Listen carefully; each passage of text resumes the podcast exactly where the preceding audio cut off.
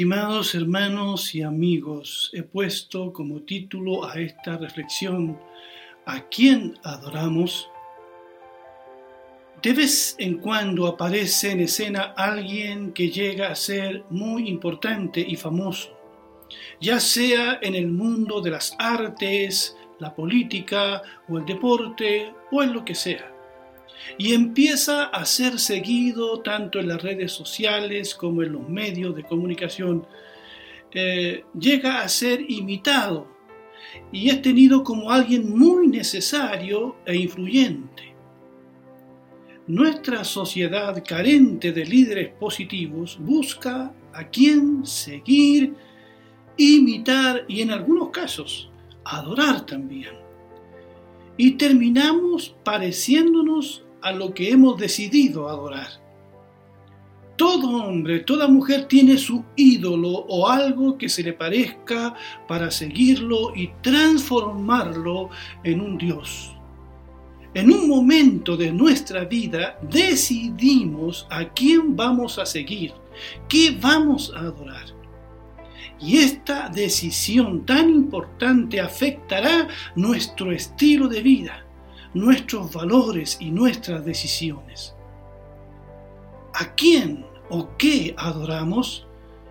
En el curso de nuestra vida tomamos esta decisión y existen muchas cosas y personas que compiten por llamar nuestra atención y afecto. El Señor, conocedor de esta debilidad humana, nos advierte en Éxodo 23 al 5 con las siguientes palabras. No tendrás dioses ajenos delante de mí. No te harás imagen ni semejanza alguna de lo que esté arriba en el cielo, ni abajo en la tierra, ni en las aguas debajo de la tierra. No te inclinarás a ellas, ni las honrarás. He estado leyendo últimamente el libro de Apocalipsis. Este interesante libro de las revelaciones nos presenta multitudes adorando distintas personas o cosas. Podríamos decir que el libro de Apocalipsis nos desafía a tomar una decisión con respecto a quién vamos a adorar. En el capítulo 12 y 13 aparece un dragón que no es otro que Satanás. Y allí en el capítulo 12 leo los siguientes versos que dicen, pudo entonces verse una gran señal en el cielo. Apareció una mujer cuyo vestido era el sol. La luna estaba debajo de sus pies, y en su cabeza llevaba una corona con doce estrellas. Estaba encinta y gritaba por los dolores de parto y por la angustia del alumbramiento. También pudo verse en el cielo otra señal. Apareció un gran dragón rojo con siete cabezas y diez cuernos y con una diadema en cada cabeza con su cola arrastró a la tercera parte de las estrellas del cielo y las arrojó sobre la tierra. Luego el dragón se colocó frente a la mujer que iba a dar a luz para devorar a su hijo en cuanto naciera. Y el verso 7 dice, después hubo una batalla en el cielo. Miguel y sus ángeles lucharon contra el dragón y el dragón y sus ángeles también lucharon, pero no pudieron vencer y ya no hubo lugar para ellos en el cielo. Así fue expulsado el gran dragón, que es la serpiente antigua que se llama Diablo y Satanás y que engaña a todo el mundo. Él y sus ángeles fueron arrojados a la tierra. En un lenguaje lleno de símbolos, lenguaje apocalíptico, el apóstol Juan nos habla de los intentos de Satanás de ser reverenciado, de ser adorado.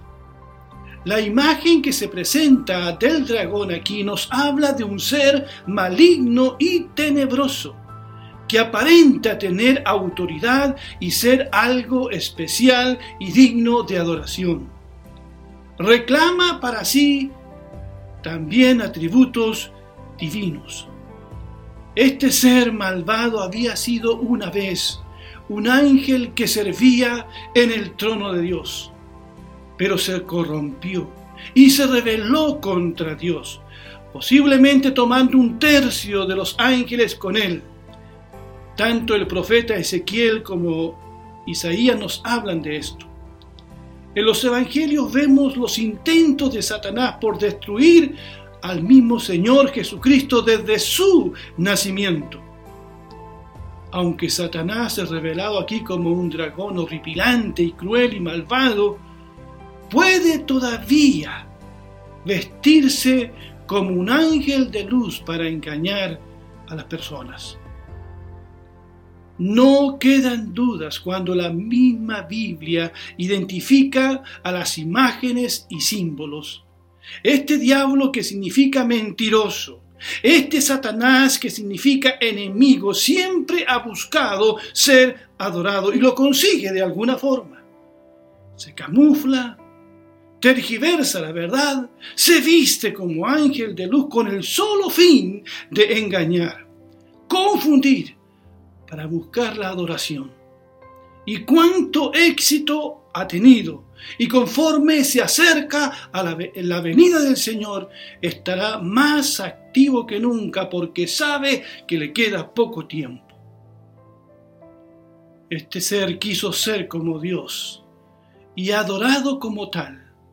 Por su osadía fue puesto en su lugar y arrojado a la tierra, pero ha estado muy ocupado buscando adoradores que le adoren en la carne y en la mentira. No trepidó en tentar al mismo Hijo de Dios para que le adorara. Allí en Mateo 4, 8 al 10 la Biblia dice, otra vez le llevó el diablo a un monte muy alto y le mostró todos los reinos del mundo y la gloria de ellos. Y le dijo, todo esto te daré si postrado me adorares. Entonces Jesús le dijo, vete, Satanás, porque escrito está, al Señor tu Dios adorarás y a Él solo servirás. Satanás está dispuesto a ofrecer lo que no le pertenece con tal de obtener tu adoración. Pero el Hijo de Dios lo venció citando las escrituras. Pero cuántos han sido engañados y han caído en la tentación del diablo han logrado, sí, todo lo que han querido. No han negado nada a sus ojos, nada a su cuerpo, pero se han perdido en el camino. Han terminado adorando lo que no es y sufriendo las consecuencias de ello.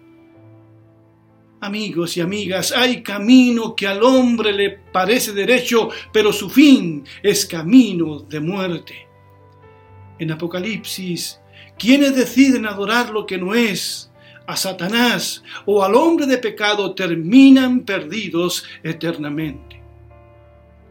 Si no adoramos directamente a Satanás, terminamos adorando a la bestia, al hombre de pecado y caído en el pecado, pero que gusta de ser idolatrado, que gusta de robarle la gloria a Dios. Esto también lo vemos aquí en este libro de Apocalipsis. Leo en el capítulo 13, verso 4 al 8, y adoraron, y adoraron al dragón que había dado autoridad a la bestia. Y decían, ¿quién podrá, quién podrá compararse a la bestia? ¿Quién podrá luchar contra ella?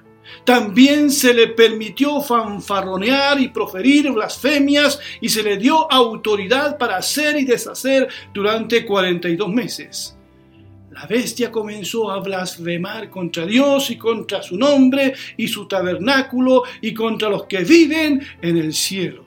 Se le permitió combatir contra los santos y vencerlos, y también se le dio autoridad sobre toda raza, pueblo, lengua y nación y adoraron a la bestia todos los habitantes de la tierra, todos los que no tienen su nombre inscrito en el libro de la vida del Cordero que fue inmolado desde el principio del mundo.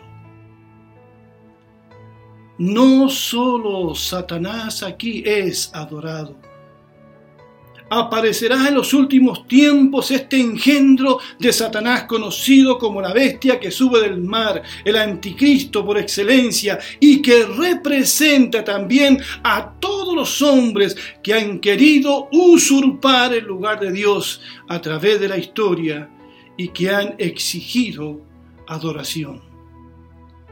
Este ser humano maligno blasfema en contra del verdadero Dios y exige adoración absoluta de todos los habitantes de la tierra. Así dice el texto que acabo de leer. El amor no está presente aquí. No es por amor, no es voluntaria la adoración. Es por la fuerza. Ejerce extrema presión sobre quienes no lo adoran y usa el martirio como último recurso para obtener lo que quiere, hasta imitará a Dios con el fin de obtener lo que se propone. Vemos detrás de todo esto un conflicto directo entre Cristo y Satanás. Y tendremos que decidir a quién adorar, a Dios o al diablo ¿A Cristo o al anticristo vestido de oveja? ¿Al poder político, económico y religioso o al Cordero de Dios que fue inmolado por nuestros pecados? ¿De qué manera algunos se rinden a los falsos dioses de este mundo y lo adoran? ¿Cuántos jóvenes y adultos rinden lealtad absoluta a falsos líderes religiosos y políticos, llegando incluso, y lo hemos visto en la historia, al suicidio colectivo, a cometer crímenes horrendos en nombre de la obediencia a esos que se creen dioses? No han sido pocos también los casos de autodeificación en la historia humana. Tenemos el caso de Julio César, Augusto, Hitler y muchos más, aún en el tiempo presente. En los días en que el apóstol Juan escribe el Apocalipsis, gobernaba el imperio romano Domiciano, quien fue emperador del imperio entre los años 81 y hasta su muerte el año 96 después de Cristo. Fue un emperador que promulgó el culto a sí mismo. Por todo el imperio habían imágenes de su persona que eran veneradas por la razón o por la fuerza. Se hizo llamar a sí mismo Dominus et Deus, Señor y Dios. ¡Qué hombre más presumido y necio! Pero los cristianos, por supuesto, no lo veneraron porque ellos adoraban al que es Rey de Reyes y Señor de Señores, a nuestro Señor Jesucristo, aquel que es el Alfa y la Omega, el principio y el fin, el Dios eterno al Cordero de Dios que fue inmolado y que vive por los siglos de los siglos. Los cristianos prefirieron ir a la muerte que doblar sus rodillas ante este gobernante blasfemo llamado Domiciano. ¿Y nosotros? ¿Y nosotros? ¿A quién adoramos? Dos veces en este libro aparece Juan confundido queriendo adorar lo que no debe ser adorado. Hasta un apóstol como Juan pudo ser engañado. Por eso hemos de estar alerta respecto a qué o quién estamos adorando. Digo esto porque allí en Apocalipsis 22, 8 al 9 dice, Yo, Juan, soy quien vio y oyó estas cosas. Después de verlas y oírlas, me postré a los pies del ángel que me mostraba estas cosas para adorarlo Pero él me dijo, él me dijo, no lo hagas. Yo soy consiervo tuyo y de tus hermanos los profetas y de los que obedecen las palabras de este libro. Tú le dice, adora a Dios. Hasta Juan el apóstol estaba adorando lo que no tenía que ser adorado. Es fácil confundirse con las luces y adorar lo que no corresponde. He visto estos días de pandemia cultos y reuniones supuestamente cristianas que circulan por la internet. Y a veces me he preguntado a quién adora esta gente aquí reunida en este culto. Y me pregunto también qué nos moverá a volver a los cultos presenciales. ¿Nos estamos reuniendo en torno al cordero que fue inmolado o nos estamos reuniendo en torno a un líder? ¿Adoramos realmente al Señor o estamos promoviendo a un hombre que no tiene vergüenza de ser el centro de atención? Muchos cultos o llamados cultos de adoración se han hecho a la medida del predicador o líder que más que predicar al humilde nazareno, se predican a sí mismos. Su gloria es su vergüenza. Es el culto a la necedad y no a la sabiduría de Dios. Es el culto al hombre, pero no al Hijo del hombre, nuestro Señor Jesucristo es muchas veces el culto a, la emoción, a la música, a la liturgia, pero no es un culto a aquel que fue crucificado. Es alabanza, pero sin adoración verdadera al Señor. Que Dios nos libre, estimados, de adorar lo que no es. Pero qué distinto es lo que encontramos en Apocalipsis 5, 11 al 14.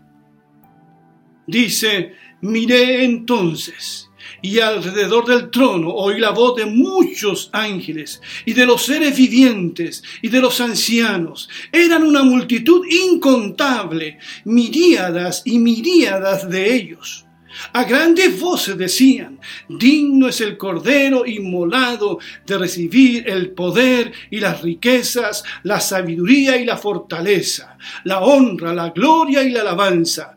Entonces oí que todo lo creado en el cielo y en la tierra y debajo de la tierra y en el mar y todo lo que hay en ellos decían al que está sentado en el trono y al Cordero, sean dadas la alabanza, la honra, la gloria y el poder por los siglos de los siglos. Los cuatro seres vivientes decían amén y los veinticuatro ancianos se inclinaron y adoraron. Amada iglesia, sumémonos a esta multitud a estos millones de millones que adoran al Cordero de Dios, digamos junto a ellos, Santo, Santo, Santo, es el Señor Dios Todopoderoso, el que era, el que es y el que ha de venir. Dije al principio que cada uno de nosotros tiene que decidir en algún momento de su vida a quién va a adorar, a quién le entregará su vida. Aún los que no creen, aún los que se dicen agnósticos, tienen algo o alguien que adoran me uno a las multitudes de Apocalipsis, que a pesar de la persecución, que a pesar de la ignominia decidieron por Cristo y su destino es la gloria de Dios, la ciudad del Dios vivo. Bendito sea el nombre del Señor. Y tú que me estás escuchando, ¿a quién o qué es lo que adoras? Usted será conformado a lo que adore, y su destino eterno estará estrechamente relacionado con eso. Y espero que tomes una buena decisión. Un abrazo y que Dios les bendiga a todos. Amén.